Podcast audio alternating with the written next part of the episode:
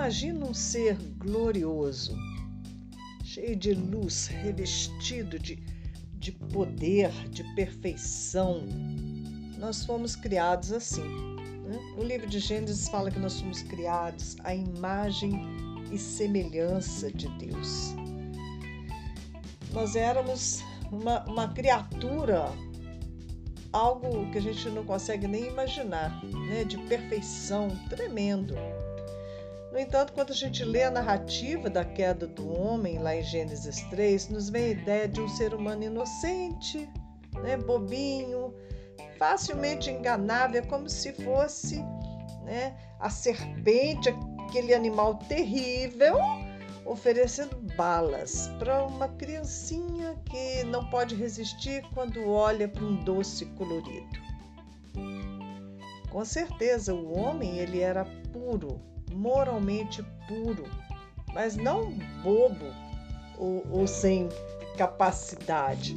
Muito pelo contrário, se a gente é, estuda melhor sobre a criação do homem, logo aqui no começo, nós vamos ver que depois de criar né, todos os animais selvagens, as aves, os pássaros, depois de, de, de criar todos os tipos de animais, Deus trouxe eles para o homem para que ele colocasse nome em todos os animais domésticos e selvagens.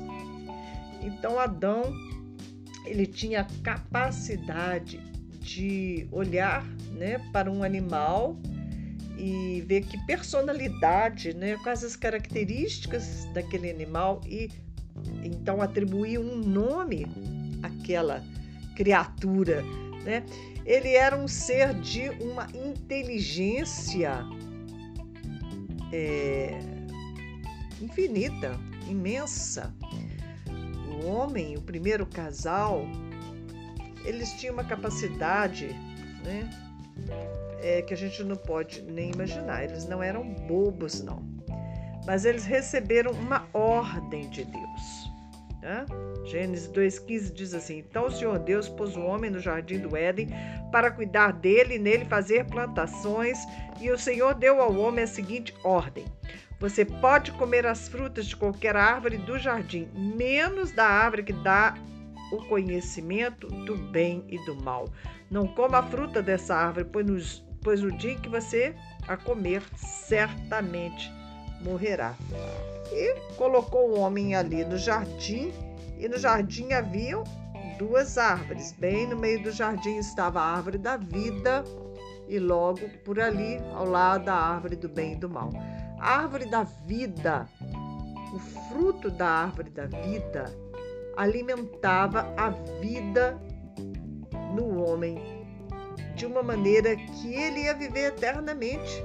Bastava que ele comesse daquele fruto da árvore da vida e ele ia viver eternamente. Você imagina, né, um ser de luz, revestido de glória, um ser poderoso, criado à imagem e semelhança de Deus, e ele tinha que se abastecer de uma fonte de energia, porque ele era feito do pó da terra.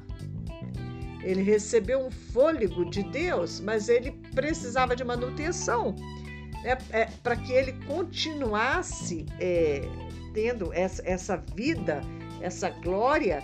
Né, ele teria que comer em bases talvez diárias né, do fruto da árvore da vida que o manteria vivo.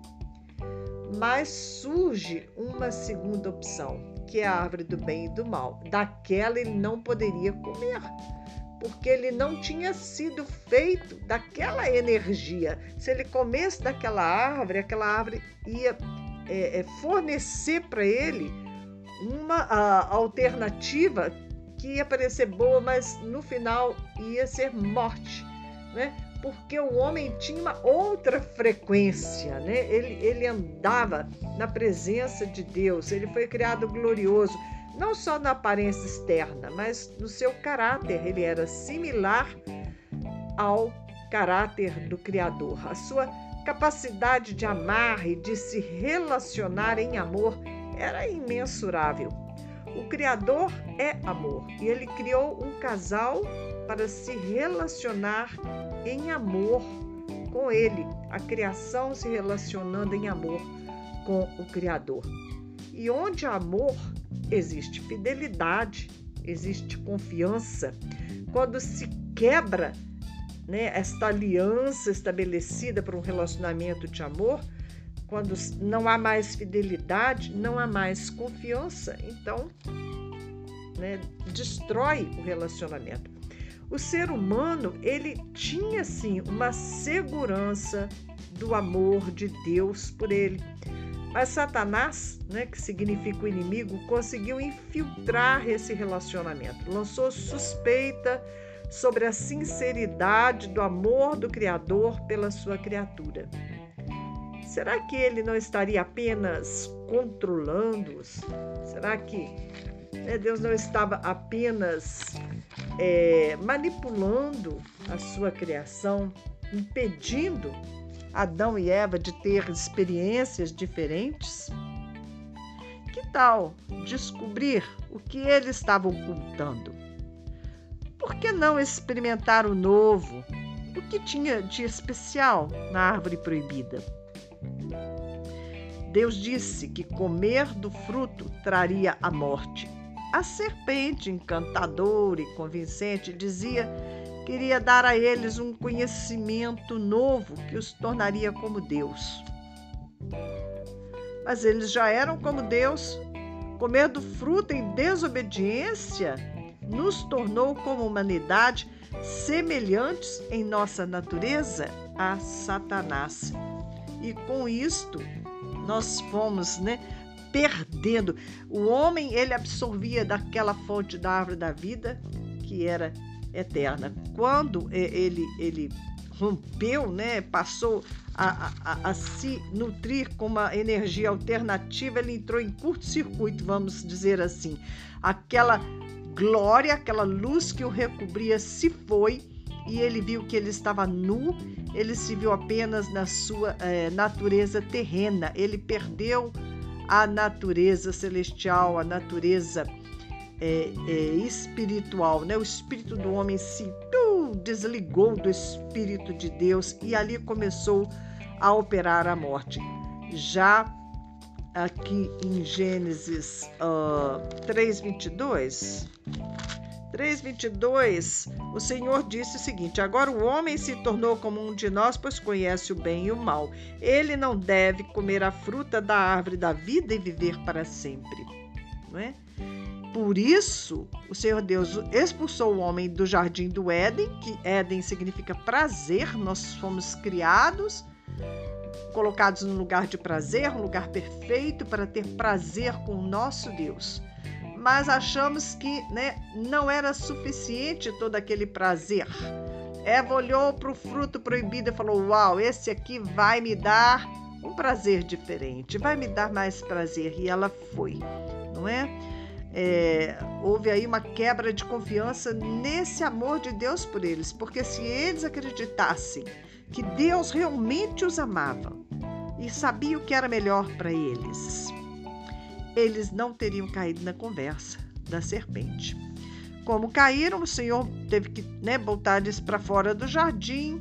Em vez de prazer, eles começaram a experimentar dor, a dor da rejeição, a dor do medo, dor para ter filhos, dor para arar a terra, a dor entrou né, é, na experiência do homem, quando antes era só prazer. E então o Senhor expulsou né, do jardim e pôs querubins e uma espada de fogo que se revolvia, que dava voltas em todas as direções. Deus fez isso para que ninguém chegasse perto da árvore da vida. O Senhor não quis mais né, que o homem é, continuasse comendo da árvore da vida e permanecesse eternamente é, nessa situação caída que ele estava, nu, né, desprovido da glória de Deus. Muito bem. Acontece que quando o homem é, sai do jardim, Adão viveu 900 e tantos anos e a, a humanidade foi decaindo, decaindo, decaindo, até que um dia o Senhor né, olhou, a situação estava muito terrível e ele decidiu enviar o dilúvio e destruir a humanidade. E ele diz uh, o seguinte aqui em Gênesis 6, verso 3. Aí o Senhor Deus diz: Não deixarei que os seres humanos vivam para sempre, pois são mortais. De agora em diante, eles não viverão mais do que 120 anos. Antes não éramos mortais, se continuássemos comendo daquele fruto, né, nos alimentando daquela fonte que era aquela aquela árvore da vida, aquela, aquele portal eterno, nós estaríamos vivos para sempre. Agora, né, o homem foi decaindo e vem a sentença que não iríamos viver mais do que 120 anos. Deus não estava disposto a pelejar com o homem para sempre. Uh, depois do dilúvio, né, foi reduzindo cada vez mais até que você é, chega no Salmo 90. O Salmo 90 interessante. É Moisés, foi escrito por Moisés este Salmo 90 e diz assim: é um, um, um cântico aqui, uma oração de Moisés.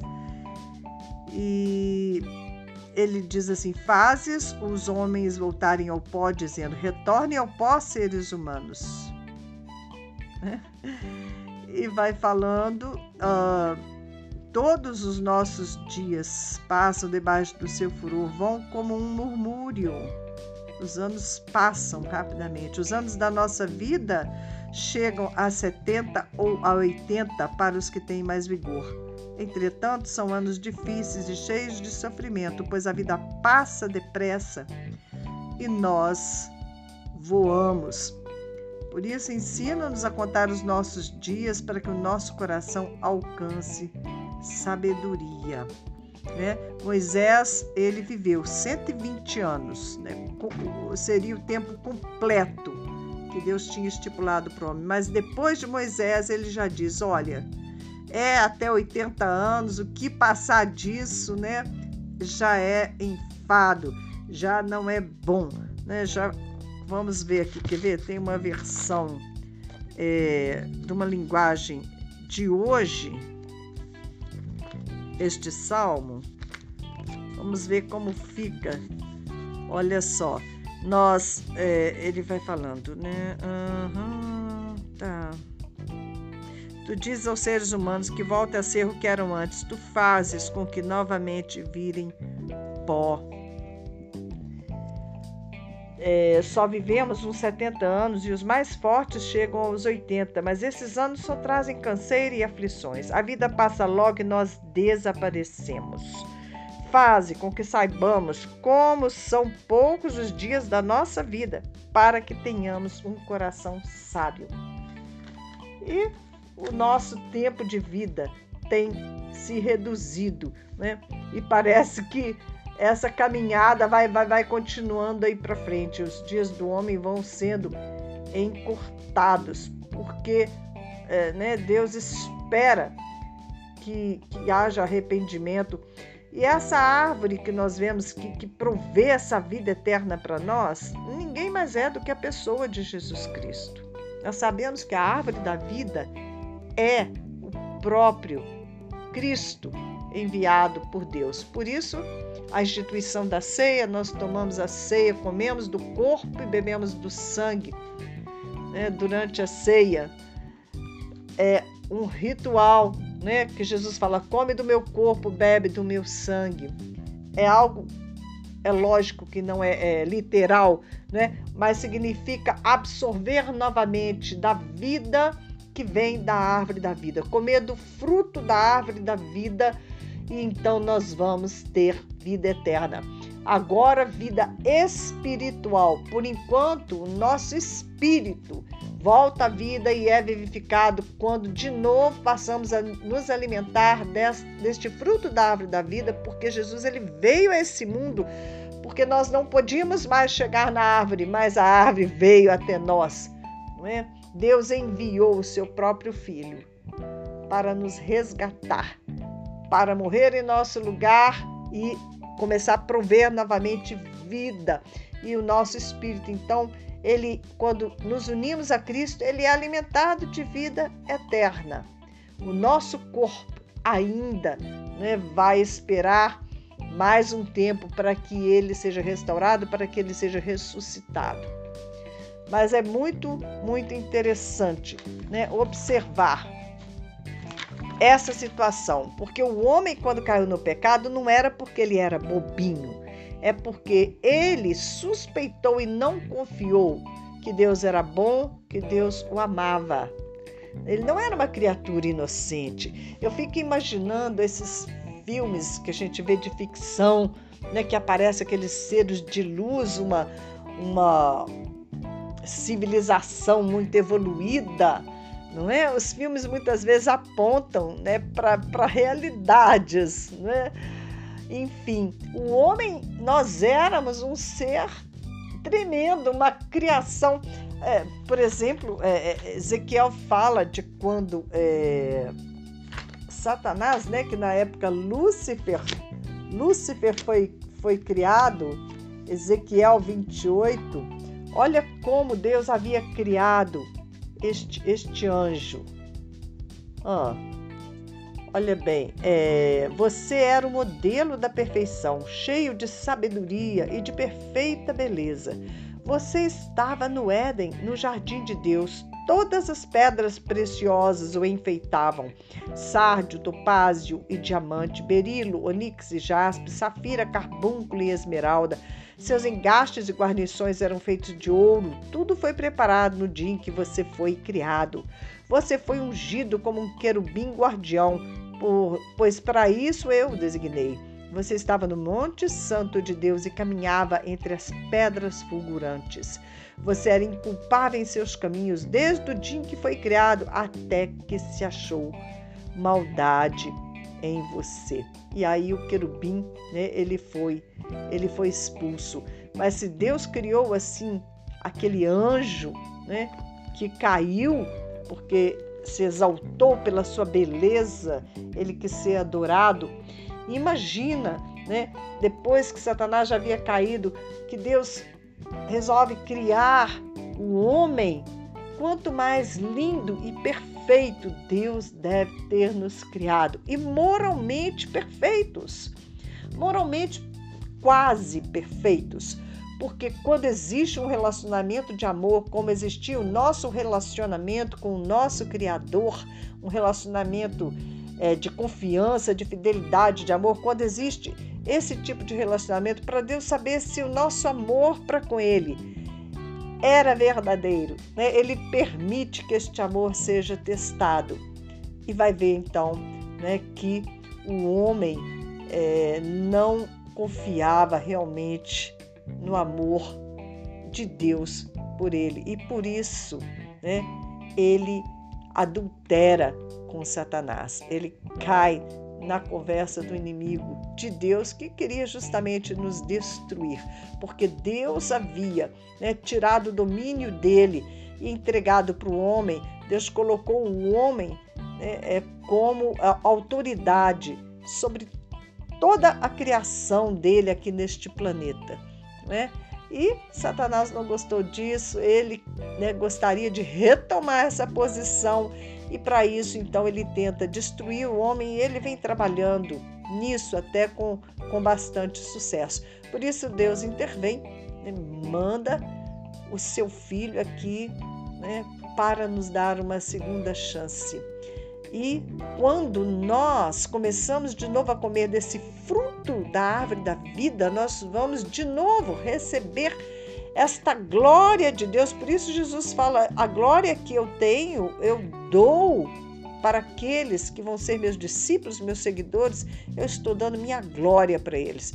E hoje nós voltamos a caminhar como seres gloriosos nessa terra e Deus vai restaurando vai restaurando a nossa autoridade sobre toda a criação, a nossa beleza, né? Diante dos olhos de Deus, nós já somos perfeitos, já somos restaurados em nosso espírito. E a nossa caminhada é rumo a uma restauração total. Mas isso passa principalmente por uma restauração da nossa confiança completa naquele que nos criou, na bondade dele, nas boas intenções dele e no amor dele que é incondicional por cada um de nós. Tá bom? Fica aí com um pedacinho, né? um pedacinho desta revelação na palavra de Deus e que isso possa nos dar mais sabedoria para viver.